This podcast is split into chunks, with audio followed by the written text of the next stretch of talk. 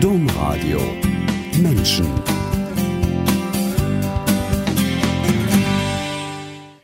Erik Marquardt ist Fotograf.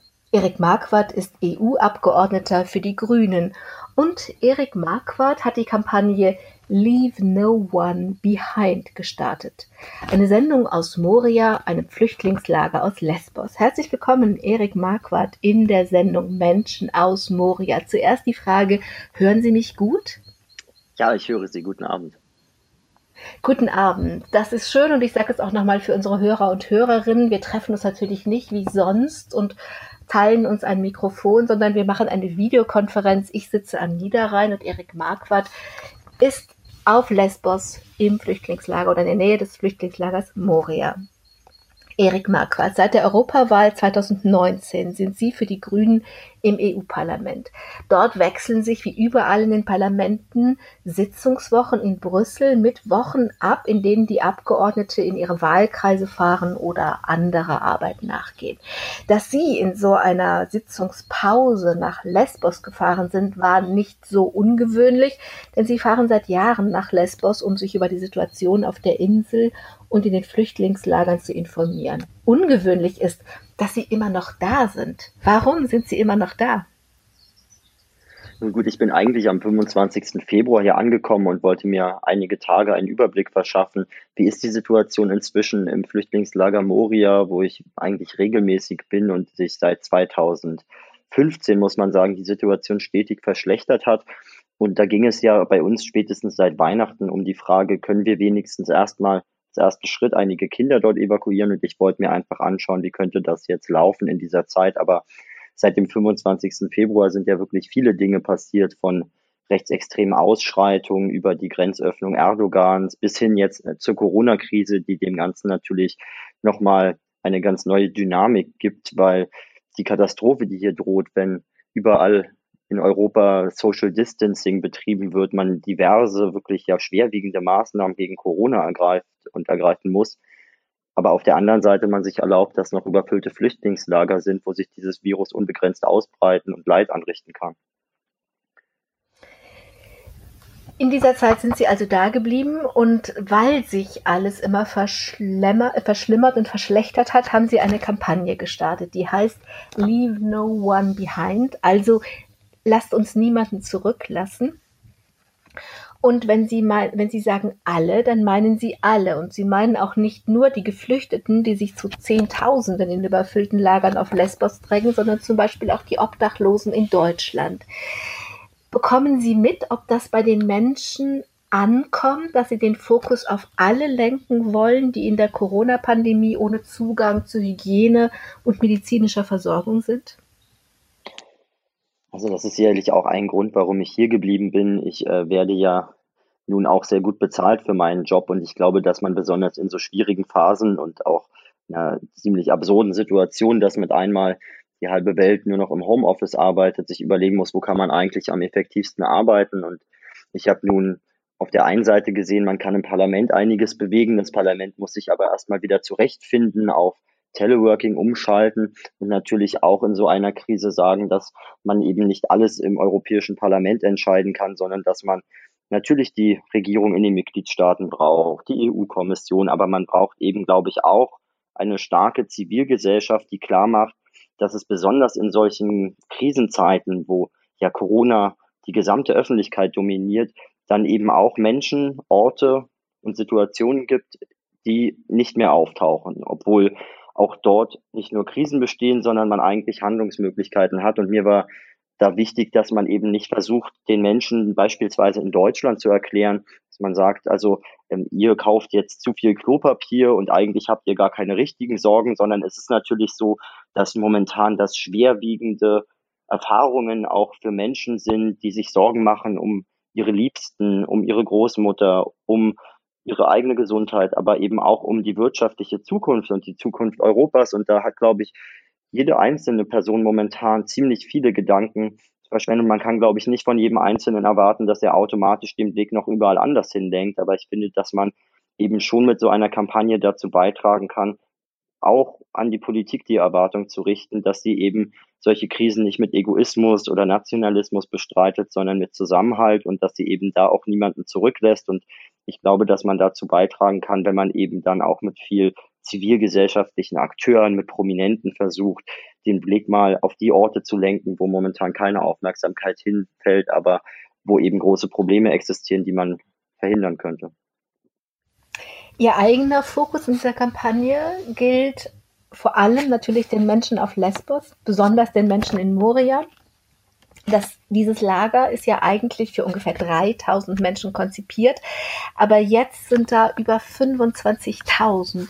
Was fordern Sie für diese Menschen? Genau, es sind ungefähr ähm, 20.000 Leute hier im, im Camp Moria allein und das ist aber so, dass es noch verschiedene andere Inseln gibt. Äh, man kann sagen, ungefähr 40.000 Leute sind auf diesen ägäischen Inseln in den Flüchtlingslagern. Die Kapazität ist insgesamt deutlich geringer. Man muss sich einfach klar machen, dass es auf der einen Seite so ist, dass in der europäischen Asylpolitik die EU-Mitgliedstaaten Griechenland allein gelassen haben, auch andere Staaten an den Außengrenzen, wo die Geflüchteten ankommen und dann schlecht versorgt werden. Auf der anderen Seite hat aber die griechische Regierung auch die griechischen Inseln allein gelassen, wo eben wirklich viele Leute auf kleinen Inseln sind, wo die Verwaltung überfordert ist, die Polizei, die humanitären Hilfsorganisationen.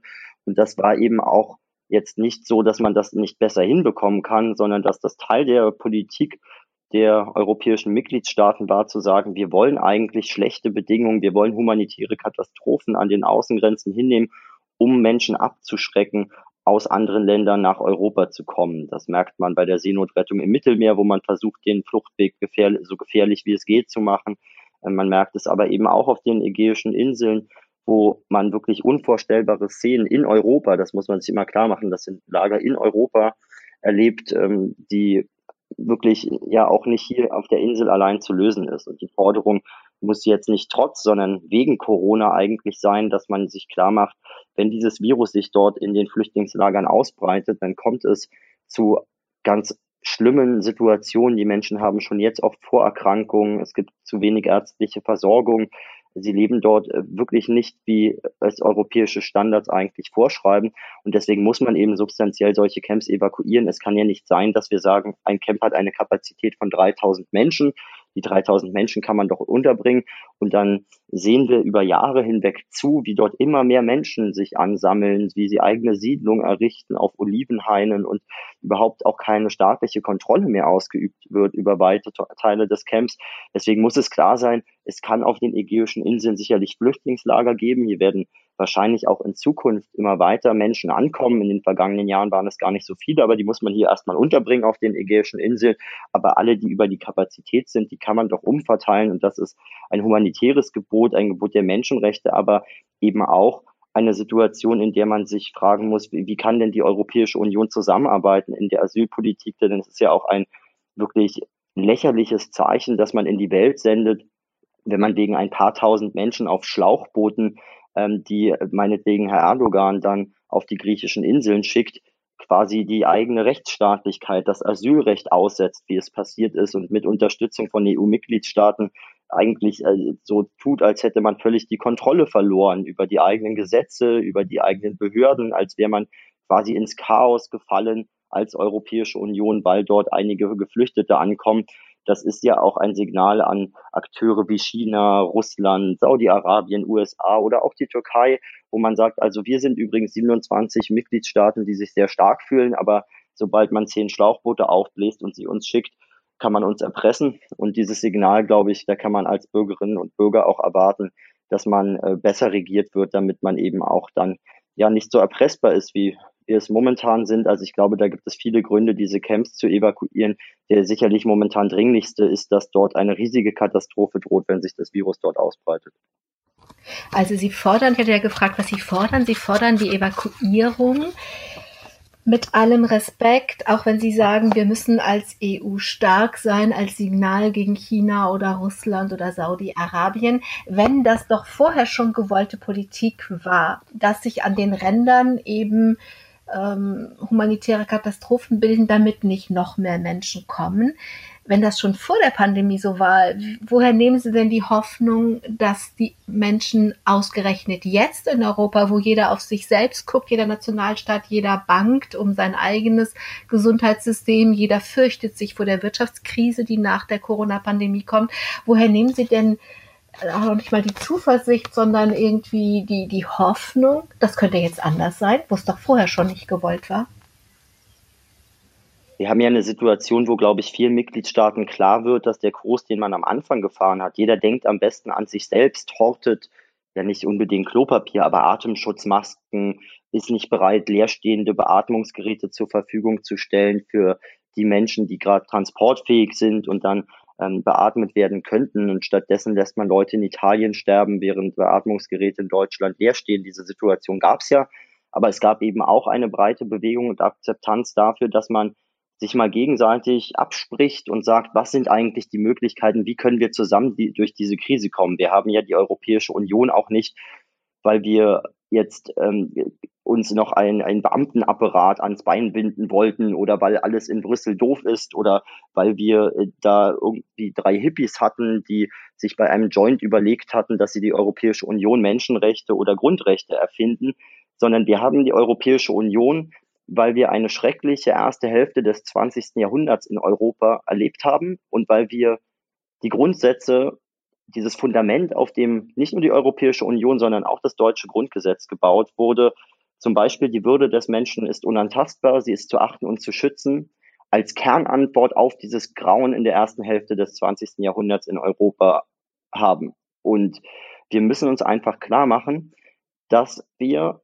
überzeugender sein müssen als Zivilgesellschaft, wenn ich mich jetzt mal kurz in diese Rolle des Bürgers und nicht des Politikers hinein begeben darf. Aber wir müssen eben auch als Politik klar machen, dass wir in solchen Krisen handlungsfähig sind und dass wir eben nicht immer darüber reden, was wir alles nicht tun können, sondern was wir tun können. Und ich glaube, dass es überzeugende Argumente gibt, warum man hier solche Lager evakuieren sollte. Ich glaube auch, dass es überzeugende Darlegungen gibt, welche Möglichkeiten haben wir eigentlich jetzt zu reagieren.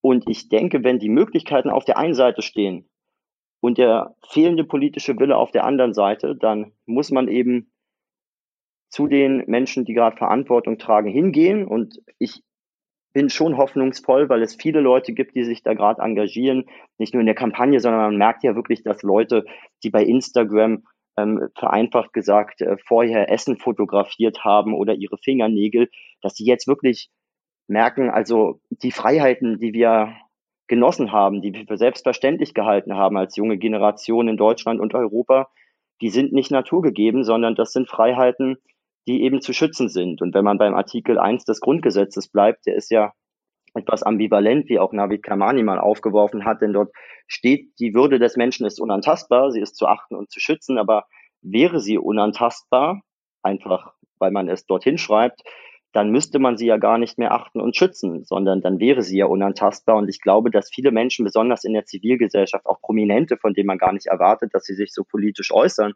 jetzt merken, wir müssen eben die Würde des Menschen auch wieder ins Zentrum stellen beispielsweise. Wir müssen sie achten und eben auch aktiv schützen und von der Politik einfordern, dass sie in solchen Situationen handelt. Ich glaube, wir haben da in der europäischen Asylpolitik ein lächerliches, erbärmliches Bild abgegeben in der Europäischen Union, in anderen Bereichen vielleicht etwas weniger.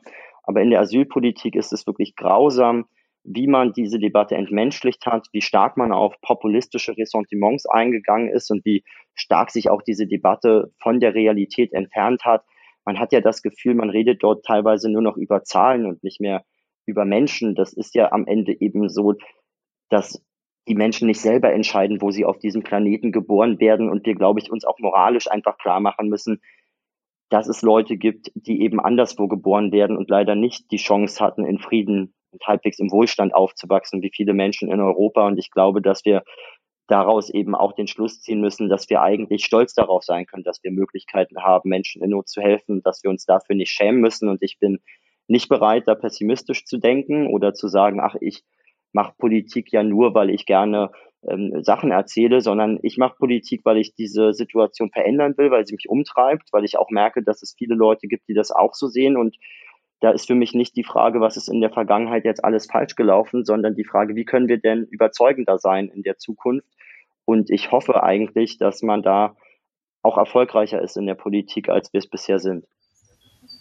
Also, eine Möglichkeit, Sie haben gesagt, der politische Wille ist nicht da. Und dann muss man eben in der Zivilgesellschaft dafür gucken, dafür sorgen, dass es ein Gegengewicht gibt. Und Sie haben eben schon gesagt, natürlich ist das diese immer größere Einschränkung von oder die Aushöhlung des Asylrechtes auch eine Reaktion auf den unglaublichen Druck, den Populisten und Rechte und Rechtextreme Politiker und, und Wähler und Wählerinnen natürlich auch gemacht haben.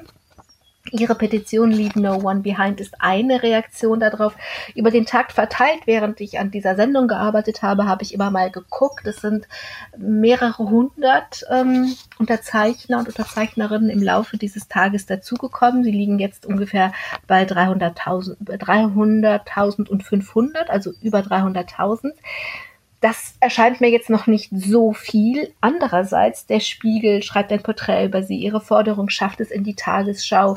Und wenn es ihnen um Aufmerksamkeit geht und um Druck, um öffentlichen, wie zufrieden sind Sie denn jetzt nach drei Wochen mit Ihrer Kampagne? Ich glaube, dass man sich äh, auch klar machen muss, dass äh, man die Möglichkeiten, die man hat, einfach nutzen sollte. Und die Möglichkeiten sind sicherlich nicht unbegrenzt. Ich war aber ja eben nicht alleine an dieser Kampagne beteiligt, sondern es sind viele Akteure, die, glaube ich, in den vergangenen Wochen schon geschafft haben, nicht nur Aufmerksamkeit auf das Thema zu lenken, sondern auch Druck zu erzeugen. Und wir haben nun auch ja eben nicht nur diese Petition, sondern diese Petition als Möglichkeit, eine Plattform zu bilden, auf der sich dann Leute eintragen können, auf der man sie aktivieren kann, damit sie dann auch an Aktionen teilnehmen. Und wir werden in den nächsten Tagen diverse Aktionsideen machen, wo Leute, jeder Einzelne eigentlich aktiv werden kann und seine politischen Forderungen anbringen kann, wo man sich dann eben gemeinsam in Zeiten, in denen man keine Großdemonstration natürlich organisieren kann, aber in denen man im Netz oder auch mit kreativen Aktionen dann weitere Aufmerksamkeit auf das Thema lenken kann. Ich bin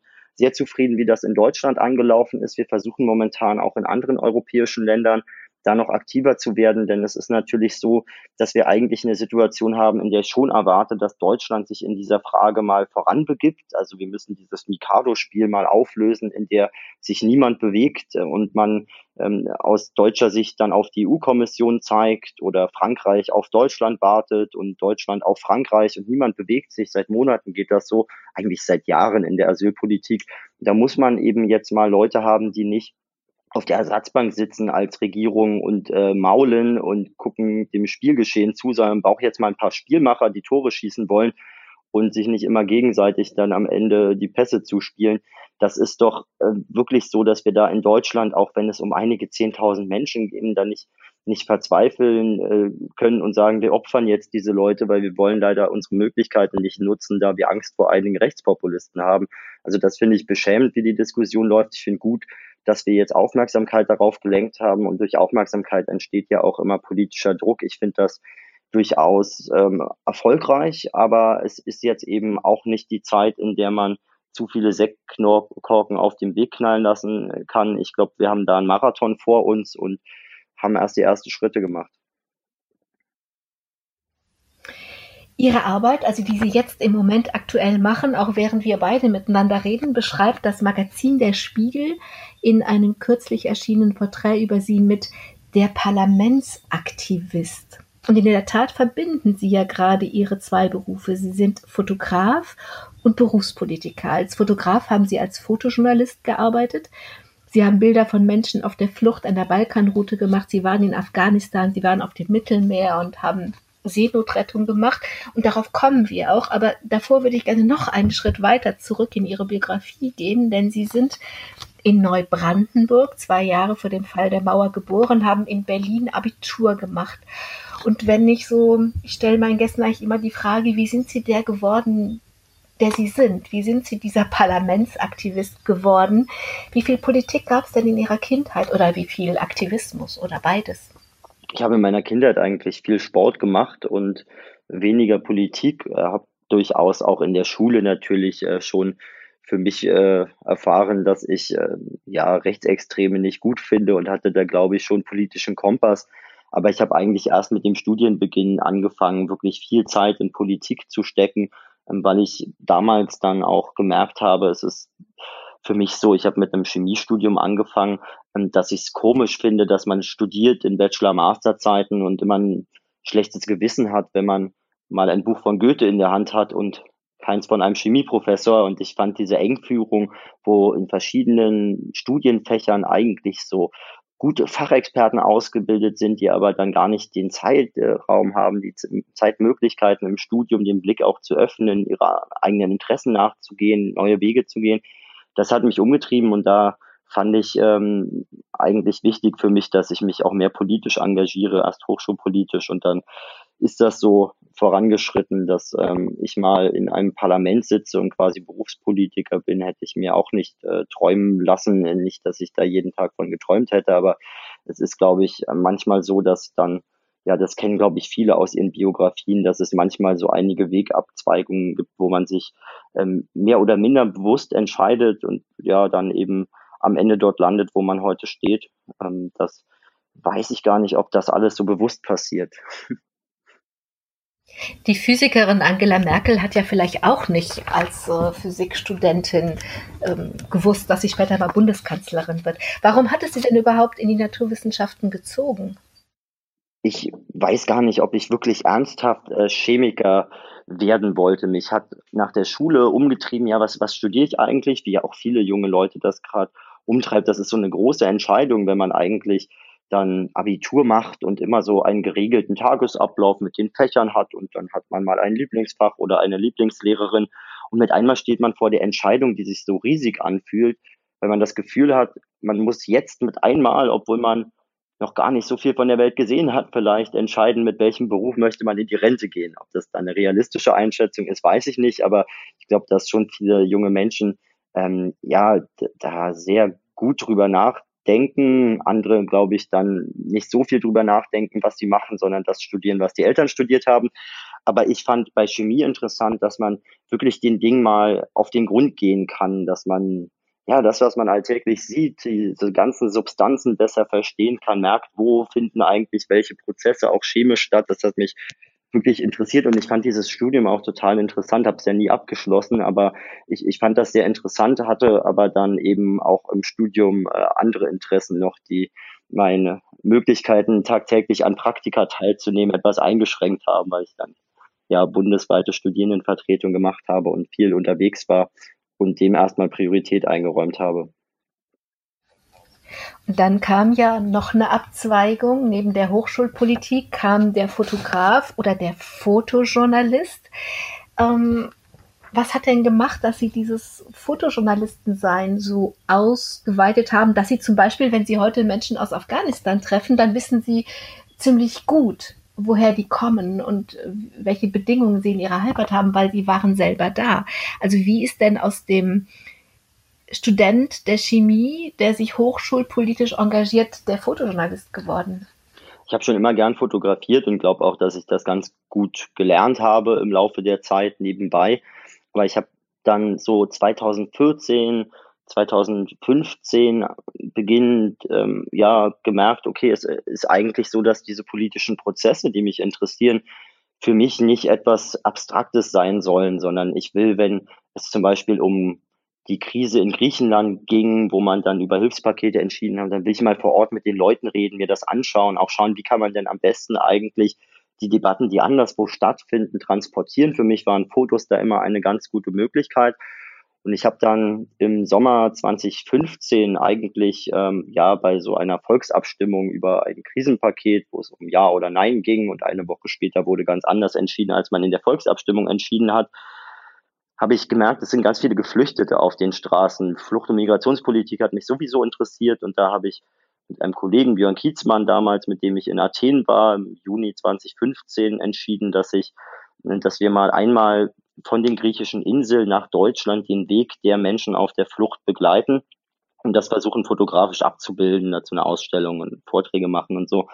Und das war damals noch nicht absehbar, dass dieses Jahr 2015 dann am Ende doch so in die Geschichte eingeht, dass Flucht dort das Thema, das ja, ja wirklich dominiert hat. Wenn man 2015 sagt, denken viele an die vielen Menschen, die dort nach Europa geflohen sind. Und für mich war es dann so, dass ich gemerkt habe, okay, also irgendwie diskutieren wir in Deutschland ja erst über Flucht und Migration, wenn es eigentlich viel zu spät ist, wenn die Menschen schon einen ganz schwierigen Weg vor sich hatten, wenn sie oft alles, was sie sich jemals im Leben aufgebaut haben, hinter sich gelassen haben und wenn die Leute dann eben an der deutschen Außengrenze stehen. Und ich fand wichtig, dass man eben auch über Fotografie, wenn man so will, und über die Möglichkeit, die Geschichten der Menschen zu erzählen, weil man sie eben getroffen hat, anderswo, versucht in Deutschland den Blick etwas zu öffnen und dafür zu sorgen, dass man sich mehr in diese Themen, die einem immer so weit weg erscheinen, aber gar nicht so weit weg sind,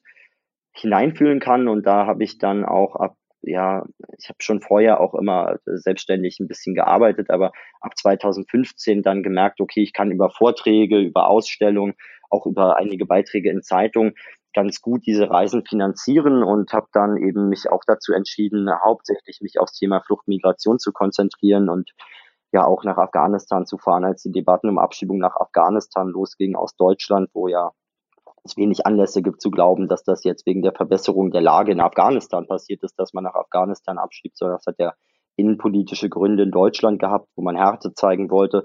Und ich fand es einfach besser, mir, wenn ich über die Sicherheitslage in Afghanistan etwas erzählen will, mir die Sicherheitslage in Afghanistan vor Ort mal anzuschauen, mit den Menschen zu reden und ja auch die Komplexität solcher Debatten mal besser erfassen zu können. Denn es ist ja so, dass man von Schreibtischen aus äh, Berlin nicht äh, allzu gut beurteilen kann, ähm, wie die Lage ist. Ich glaube schon, dass man natürlich Studien lesen sollte und dass man auch nicht jetzt äh, Leuten, die viel im Büro sitzen, sagen sollte, dass sie nichts verstehen. Aber ich finde als Ergänzung das immer notwendig, besonders wenn es um Flucht und Migration geht, dass man den Blick für die Menschen nicht verliert und die Auswirkungen die Entscheidung dann eben anderswo auch haben. Und deswegen ähm, habe ich dann auch aus, man kann sagen, einer politischen Motivation mich sehr auf die Fotografie konzentriert, äh, da auch dann ja versucht äh, immer mehr zu lernen, so dass man ähm, ja auch nicht nur Geschichten erzählt, sondern auch gute Fotos macht und das ähm, ja habe ich eigentlich halbwegs erfolgreich hinbekommen, glaube ich. Ich habe so ein bisschen gesucht nach Ihren Arbeiten und ich habe einen Artikel aus dem Jahr 2016 von Ihnen gefunden, in dem Sie über Idomeni schreiben, also ein Lager an der Grenze von Griechenland und Mazedonien. Und darin schreiben sie zum Beispiel, dass sie die Freude der Menschen fotografieren wollen. Zum Beispiel habe ich ein Bild gesehen, wenn die Menschen abends tanzen. Und in dem Artikel heißt es Zitat, denn die Flüchtlinge hier sind keine traurige Masse, sondern Menschen mit Träumen, mit Wünschen, mit Hoffnungen. Und der Artikel hieß, die Hoffnung wohnt in Idomeni. Welche Hoffnung und welche Träume haben Sie denn in den Menschen gefunden? Ich fand das eigentlich immer beeindruckend, dass man Menschen zum Beispiel in Idomeni erlebt. Es war ja eine Situation, dass in einem kleinen griechischen Grenzort die Grenze zu dem Land, was jetzt Nordmazedonien heißt, ähm, damals noch Mazedonien, dass man da Menschen erlebt, die in unvorstellbar schwierigen Situationen leben und die trotzdem versuchen, das Beste daraus zu machen, die eben auch wissen, wie es sich anfühlt, wenn man nichts mehr so richtig hat und gar nicht weiß, wie es weitergeht und diese Trauer oder diese Verzweiflung aber nie so richtig so, ja, sie, sie überwältigt, sondern sie versuchen auch oft das Gute in den Situationen zu sehen, die Möglichkeiten zu sehen. Ich habe also selten so gastfreundliche Menschen erlebt wie in diesem Camp in Idomeni oder an anderen Orten auf der Fluchtroute, wo man durch das Camp lief und Menschen einem Tee angeboten haben, einen zum Essen eingeladen haben und obwohl sie selbst nicht genug zu essen hatten und sicherlich auch schon beim Tee überlegen mussten, wem sie wie viel Tee schenken, hat man einfach versucht, das, was man hat, in diesem Camp so zu teilen. Nun muss man sich dann keine falschen Vorstellungen machen. Natürlich ist in einem Camp aus 15.000 Menschen auf einer großen Wiese auch nicht alles äh, charmant und fröhlich und dort gibt es auch Leute, die natürlich nicht so nett sind, aber diese Situation wurde in der Öffentlichkeit meiner Meinung nach oft in so eine Richtung gelenkt. Dort gibt es Gewalt an den Grenzen. Leute versuchen mit Stöcken gegen den Zaun zu hauen. Es gibt Ausschreitungen. Und das, was man aber im Camp erlebt hat, war eben ein Alltag der übergroßen Mehrzahl der Menschen, die einfach keine bösen Absichten haben oder hatten, sondern die in einer Situation waren, wo sie vielleicht reich waren, vielleicht arm waren, aber in jedem Fall eben das hinter sich gelassen haben und oft eben nicht freiwillig in den meisten Fällen, sondern wo sie wirklich in einer ganz schwierigen Situation waren, sich von allen im Stich gefühlt lassen haben vielleicht, ja, aber eben nicht von allen, sondern wo man in dieser Campgemeinschaft versucht hat, dann wenigstens ähm, sich ein bisschen Halt zu geben. Und ich fand diese Menschlichkeit, dass es ja nicht die Flüchtlinge gibt, die quasi in einem Erdloch mit einem Stock sitzen und ab und zu mal gegen den Zaun hauen, sondern dass das eben ja Menschen sind, die können drei Willen gehabt haben. Die Kinder sind vielleicht zur Schule gegangen, vielleicht auch nicht. Vielleicht hatte man drei Autos und fünf Pools, vielleicht auch gar kein Auto. Aber es ist eben so, dass sich viele oft dann in so Stereotypen Vorstellungen über Flucht unterhalten und ähm, so denken, das sind eben Menschen, die in eine ganz bestimmte Kategorie fallen, die ganz bestimmt aussehen. Und diese Armee von einheitlichen äh, Gesichtern, die gibt es eben eigentlich nur in Ressentiment geladene Debatten. Wenn man sich ernsthaft damit beschäftigt, merkt man, wie komplex Situationen sind, was für unterschiedliche Gründe es gibt, warum Leute in solchen Situationen sind. Und dass es am Ende eben so ist, dass Glück oder, wenn man das religiös betrachten will, eben vielleicht auch ähm, aus anderer Perspektive dann Gott entscheidet, äh, wo man auf diesem Planeten geboren wird, aber in jedem Falle die meisten Menschen eben das sich nicht aussuchen, in Syrien geboren zu sein und den Krieg anzuzetteln oder so, sondern dass sie eben nichts dafür können. Und ich finde daraus, ähm, wenn man das etwas komplexer betrachtet, erwächst einfach auch ja, eine Verantwortung von Menschen, die es besser haben, da nicht äh, einfach äh, Hass zu streuen, sondern vielleicht auch Nächstenliebe. Aus dem Privileg auf der, auf der Seite der Welt geboren zu sein, wo eben Frieden und Stabilität und Wohlstand ist, da auch eine Verantwortung draus zu machen.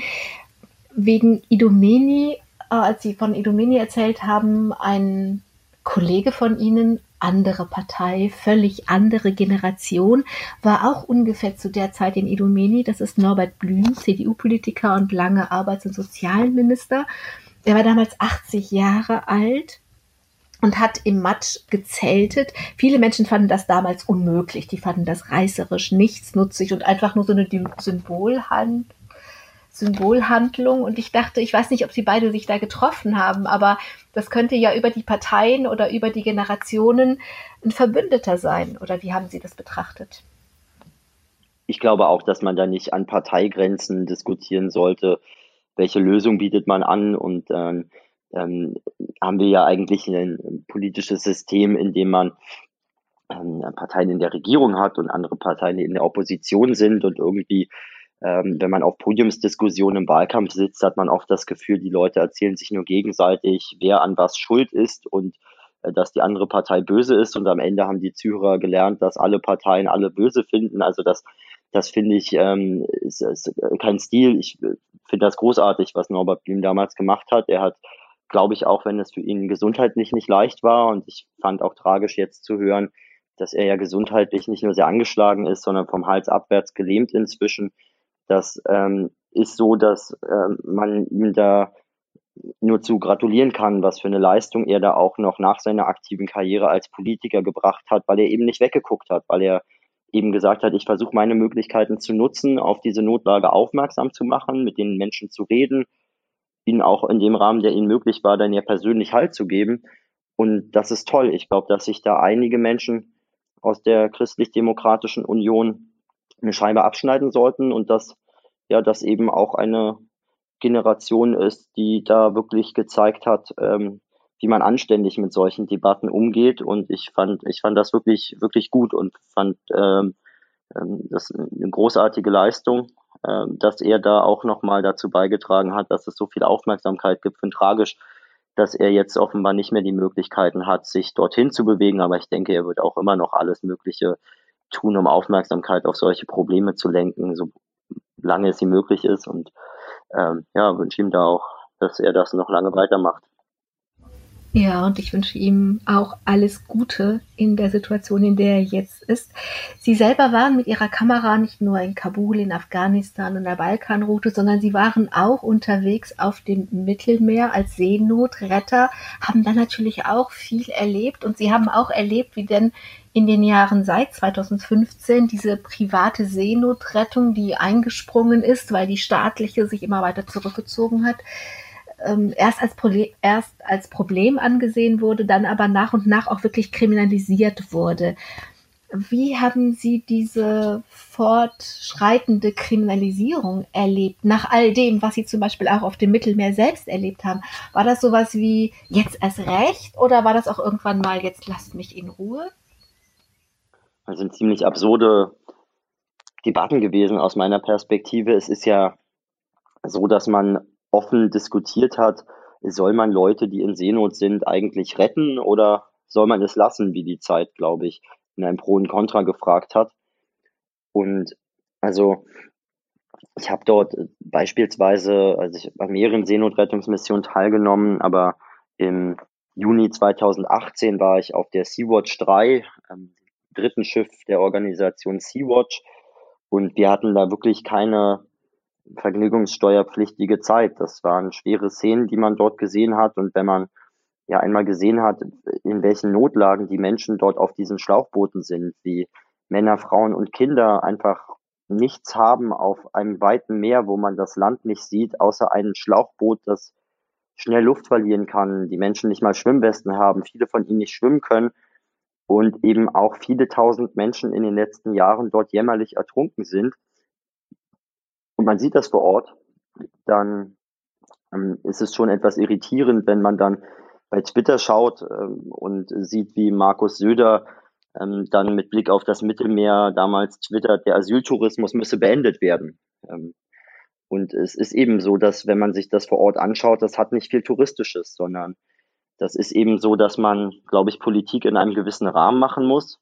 Und diesen Rahmen hat man an den europäischen Außengrenzen, wahrscheinlich besonders auf dem zentralen Mittelmeer, überschritten, weil man eben bereit ist, Menschen zu opfern, um zu sagen, wir müssen jetzt einige, viele, vielleicht Zehntausende Menschen ertrinken lassen, bis eben so viele Leute ertrunken sind, damit das Signal in das Bürgerkriegsland Libyen gesendet wird, dass man lieber nicht aus dem Bürgerkrieg fliehen sollte, weil man dann auch stirbt.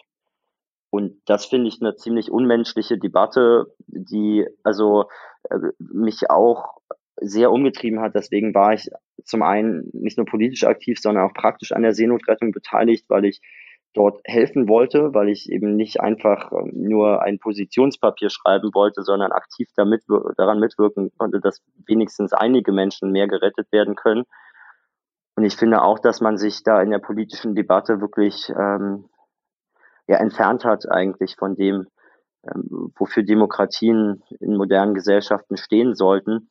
Man kann ja über Asylpolitik, finde ich, viel diskutieren. Und das ist auch, glaube ich, wichtig, dass wir offen uns unterschiedliche Meinungen sagen, dass wir uns austauschen. Das hat auch ja, niemand äh, jetzt äh, weiß alles, niemand weiß alles über die Sachen. Und Demokratie lebt, lebt auch davon, dass man unterschiedliche Meinungen hat und dann Kompromisse findet, aber diese Diskussion muss eben in einem Rahmen stattfinden und der Rahmen muss schon dadurch beschrieben sein, dass man eben Menschen in Not hilft und nicht Menschen in Not einfach ertrinken lassen kann, weil es einem politischen Zweck dient. Das ist äh, wirklich nicht nur unanständig, sondern unmenschlich. Und ich finde, dass ähm, wir da auch noch in der Zukunft äh, Debatten haben werden, aber irgendwann zu dem Punkt kommen müssen, wo wir hart streiten können über Asylpolitik, aber wo Menschen, die auf Schlauchbooten sitzen, und Rettungsboote, die anderswo festgehalten werden, wo wir sagen müssen, also wenigstens doch die zivilgesellschaftlichen Organisationen, die durch Spenden finanziert dort versuchen, Menschenleben zu retten, die sollten doch bitte,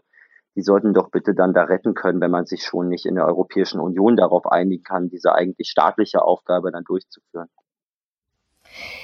Die EU, die Europa hat seine Grenzen in dieser Zeit, wo eben sich der Wind so gedreht hat und das Bild was die Menschen von privaten Seenotrettern hatten, eben auch so stark verändert hat, dass sich da dieses Kriminalisierende und der Pull-Effekt und alles, was damit zusammenhängt, durchgesetzt hat, hat ja gemacht, dass die, dass die EU auch einen Deal mit der Türkei gemacht hat. Also um zu verhindern, dass noch mehr Menschen zu ertrinken, noch mehr Menschen ertrinken, sollten sie gar nicht erst aufs Meer kommen. Deswegen hat die Türkei, hat Präsident Erdogan viel Geld von der EU bekommen für diesen Deal. Ähm, was haben Sie davon gehalten und was halten Sie von dem, was wie Erdogan diesen Deal jetzt einseitig gekündigt hat? Ja, ich, also ich, ich finde erstmal, dass man sich klar machen muss, dass wir eine Situation noch vor wenigen Wochen hatten, in denen wir 10.000 Menschen an der griechisch-türkischen Landgrenze hatten, die von Erdogan instrumentalisiert wurden für seinen politischen Zweck. Dafür muss man ihn kritisieren. Natürlich, das ist auch unmenschlich zu sagen, wir, wir schicken mal die Leute da einfach an die Grenze, wissen, dass sie dann dort auch nicht nett behandelt werden. Aber es waren 10.000 Menschen an der Landgrenze und wir haben in Griechenland das Asylrecht ausgesetzt. Wir haben die Leute mit Tränengas beschossen. Es wurde sogar wahrscheinlich mit Plastik geschossen, die dann ähm, unglücklich ähm, ja getroffen haben, wurden sogar Leute erschossen an den Grenzen. Ähm, Gibt ja Videos von. Und wir haben da eine Situation, wo man 10.000 Leute an der eigenen Grenze hat, an einer Außengrenze einer Staatengemeinschaft von 27 Staaten und auf der anderen Seite einen Staat wie die Türkei, wo dreieinhalb Millionen Geflüchtete leben, ungefähr. Und man erwartet von Erdogan, dass er als ein Staat eine Million Menschen aus Idlib, die dort gerade fliehen müssen, anständig versorgt und aufnimmt, ist aber selbst mit hundertmal weniger Menschen, 10.000, so überfordert, dass man die eigene Rechtsstaatlichkeit aussetzt. Und das kann man eigentlich niemandem vermitteln. Das äh, kann man nicht. Und wenn man nun von Präsident Erdogan erwartet, dass er Rechtsstaatlichkeit einhält, dass er die Menschen so anständig behandelt, dass sie nicht erst nach Europa fliehen müssen, um in Sicherheit zu sein, und dass er eben sich auch um die Situation in Idlib kümmert, dass er in Syrien auch, da sitzt er ja am Verhandlungstisch im Gegensatz zu der Europäischen Union, worüber man auch reden sollte, aber dass man in so einer Situation eben auch nicht einfach nur Pressemitteilungen schreiben kann und mit dem erhobenen Zeigefinger auf Erdogan zeigen kann, sondern dass man erkennen muss, dass das eigene Interesse in der Asylpolitik kurzfristig Erfolge zu haben und den Erfolg hat man so definiert, es müssen weniger Leute in Europa ankommen, dass man das nicht erreichen kann, indem man so einen schlecht gemachten Deal wie diesen von 2016 hat, in dem das wesentliche Interesse Erdogans eigentlich nur war, man kann die EU mit diesem Deal erpressen. Man kann immer damit drohen, ihn einseitig aufzukündigen. Und Erdogan hatte wirklich kein großes Interesse an diesem Deal abseits der Erpressungsmöglichkeiten, die er dadurch hat. Und nun muss man sich fragen, ja, brauchen wir einen neuen Deal oder nicht? Und ich finde, das kann man nicht so einfach beantworten. Wir haben einfach eine Situation, in der man sich klar machen muss, dass diese dreieinhalb Millionen Menschen in der Türkei, dass das sind viele Menschen, die dort einigermaßen verwurzelt sind inzwischen, die die Sprache sprechen, aber da kommen eben auch noch andere aus Syrien dazu, dass die Unterstützung verdient haben, auch von der Europäischen Union, insbesondere wenn man nicht bereit ist, selbstständig dafür zu sorgen, dass diese Menschen ähm, in der Europäischen Union aufgenommen werden. Ja? Und dann glaube ich, dass man ein Abkommen braucht, in dem man sicherstellt, dass die Menschen in der Türkei dort anständig behandelt werden, aber man braucht eben auch ein Abkommen, an dem man sich klar machen muss, ich meine, wir kennen doch von uns die Debatten, dass die griechische Bevölkerung eben auch eine Situation braucht, in der sie davon profitiert. Da kann man über Visaerleichterungen reden, man kann auch darüber reden, wie wird das Geld, was für die Flüchtlinge natürlich dort dann in die Türkei gegeben wird, wie wird das eingesetzt? Kann man dafür auch ja, die lokale Wirtschaft besser stärken, Arbeitsplätze schaffen? Und ich bin da sehr davon überzeugt, dass man ein Abkommen mit der Türkei braucht, das solide ist, das langfristig wirksam ist, das dazu führt, dass Erdogan auch ein Interesse hat, die Europäische Union nicht mehr zu erpressen. Und ich denke, dass man darauf hinarbeiten sollte, denn die Alternative dazu ist ja, dass man weiterhin eben damit rechnen muss, dass dieser wirklich nicht berechenbare Präsident, der bereit ist, über Leichen zu gehen, dass er die Europäische Union weiter erpresst und man an den Außengrenzen dann ähm, solche Szenen sieht, wie man sie eigentlich nie wiedersehen will, wie vor einigen Wochen. Und dass man eben auch an den Außengrenzen humanitäre Notlagen in Kauf nimmt. Äh, das kann es nicht sein. Man muss eigentlich anständige Unterbringungen in Europa organisieren, aber auch die Sicherheit haben, dass Erdogan diese Menschen nicht weiter missbraucht, um sie nach Europa zu schicken. Das heißt, Sie sagen, ja, wir brauchen eine neue Vereinbarung, aber eine, die nicht so viel äh, Missbrauch auf der einen Seite zulässt und die auf der anderen Seite eben auch die Menschen in Griechenland zum Beispiel sieht und mit denen eben auch, also denen auch Möglichkeit gibt, dass es für sie, dass sie nicht einfach nur im Stich gelassen werden.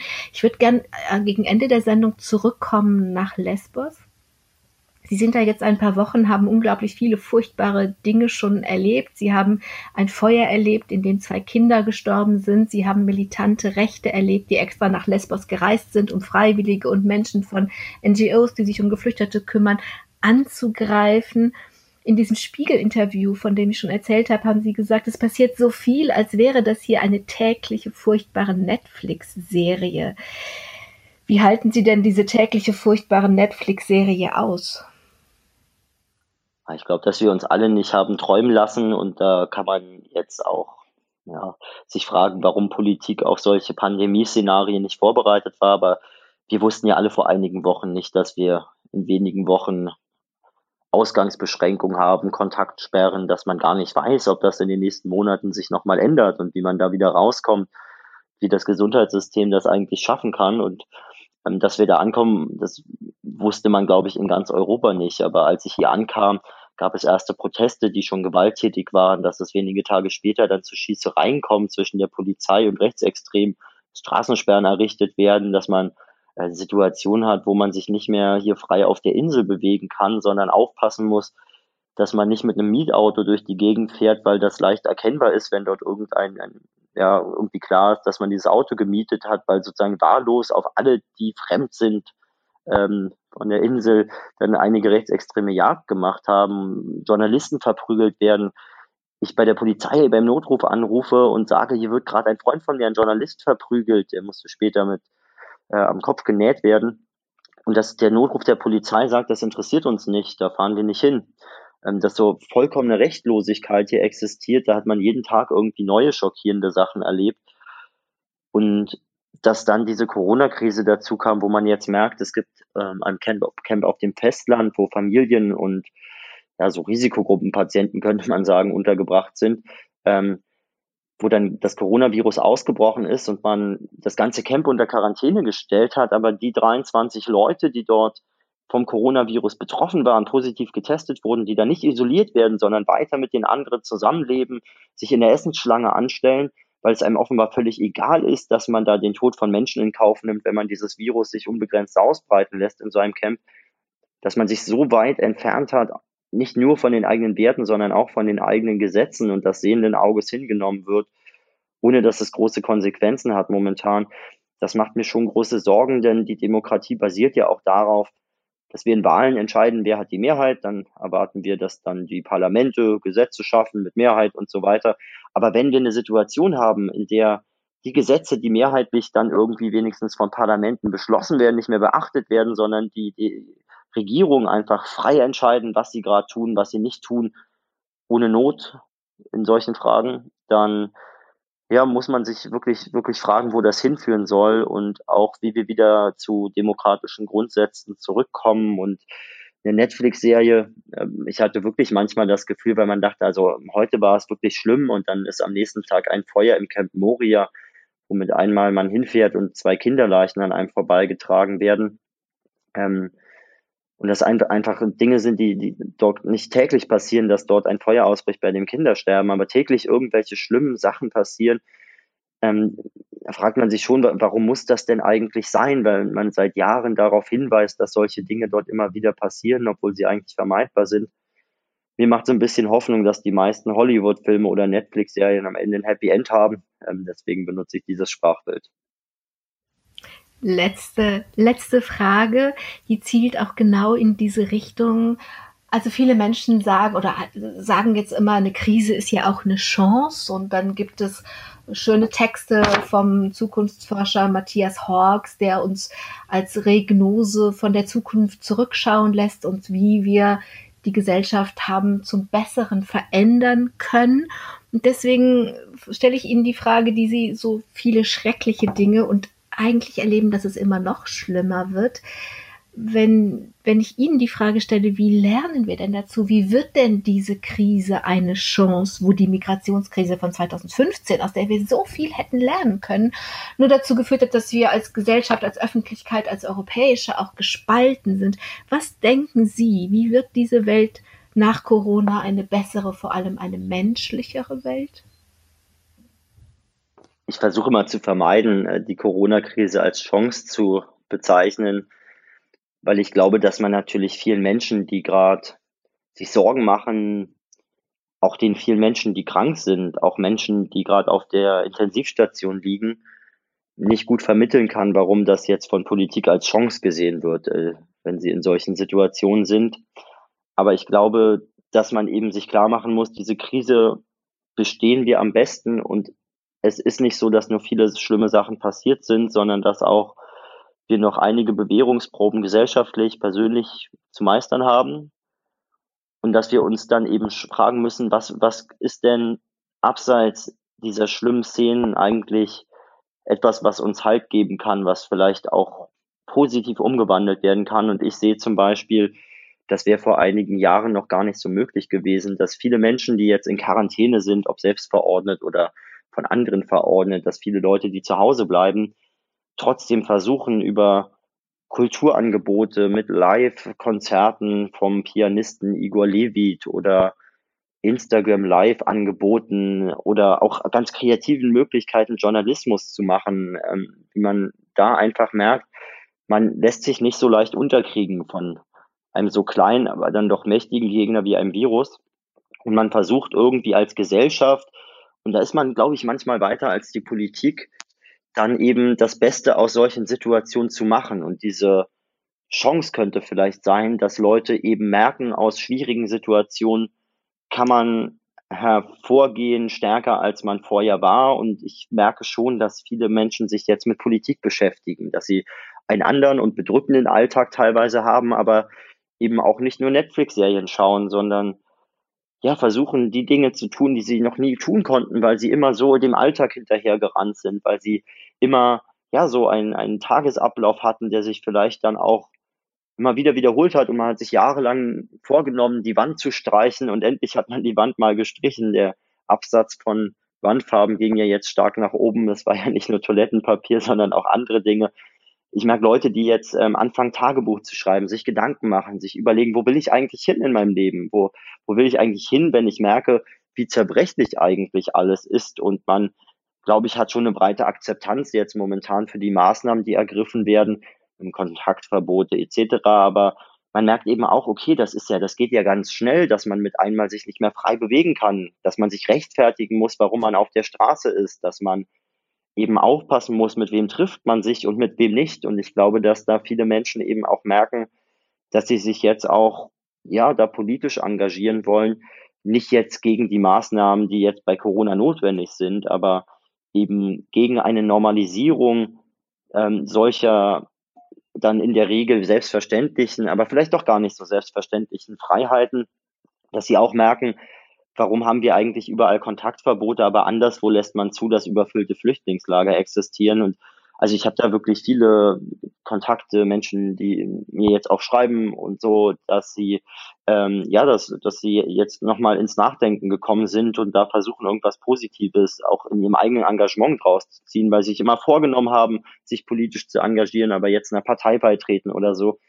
Das finde ich eigentlich eine dann am Ende doch hoffnungsvolle Idee, dass man vielleicht etwas stärker nach dieser Krise dasteht, als man es vermuten konnte am Anfang, als man gemerkt hat, dass äh, einzelne Staaten jetzt Atemschutzmasken bunkern, weil sich jeder selbst am nächsten ist. Und ich glaube, dass wir merken, dass wir mit Zusammenhalt, mit Solidarität eben am Ende besser dastehen und mehr Halt haben in solchen Krisen, als wenn wir nur egoistisch an unser Toilettenpapier denken.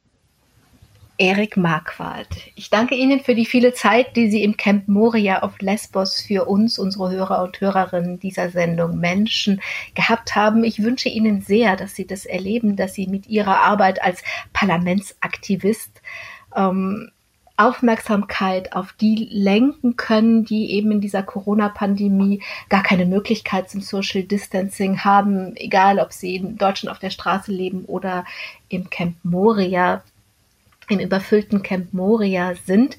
Ich danke Ihnen. Ich wünsche Ihnen sehr, dass Sie das erleben und ich danke allen, die zugehört haben und wünsche, dass das, was Erik Marquardt gerade gesagt hat, dass diese persönlichen und gesellschaftlichen Bewährungsproben, die da noch vor uns liegen, dass wir die, wie Camus in der Pest gesagt hat, mit Anstand bewältigen, weil dann vergessen wir auch die Menschenwürde nicht. Am Mikrofon war Angela Krumpen. Machen Sie es gut. Domradio Podcast. Mehr unter domradio.de slash podcast.